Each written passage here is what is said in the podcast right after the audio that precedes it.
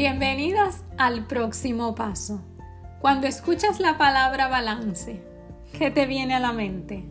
Si te gustan las películas de los 80, como a mí, seguro te acuerdas de la escena de Karate Kid, cuando Daniel San se para en una sola pierna y realiza la patada voladora. ¡Wow! Un final espectacular, basado en el balance. El balance es la habilidad de mantener la posición del cuerpo sobre una base de soporte dentro de los límites de la estabilidad estáticos y dinámicos. Suena esta definición un poco fancy. En otras palabras, el balance es un elemento fundamental que aumenta nuestra coordinación, fuerza y nos permite mover libremente de una manera efectiva. Cuando mejoramos nuestra estabilidad, patrón de movimiento y flexibilidad, todos estos factores nos permiten mejorar nuestras actividades cotidianas.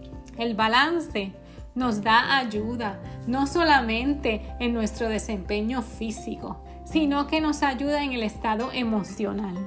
Nos permite desarrollar nuestra confianza y capacidad para enfocarnos en lo que deseamos hacer. Los ejercicios del balance nos ayudan a prevenir y reducir las torceduras del tobillo y de otras extremidades inferiores del cuerpo.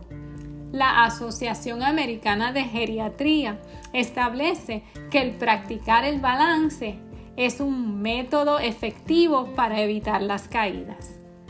Algunos ejercicios para el balance pueden considerarse difíciles, pero como todo es un empezar, luego se convierten en rutina. Puedes hacer los ejercicios dos a tres veces por semana, cada uno con una duración de 5 a 10 segundos. Si necesitas apoyo, puedes utilizar una silla.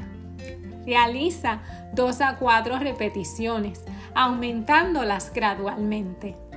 La progresión de estos ejercicios es individual Puedes progresar a incluir los brazos, eventualmente rotar el torso.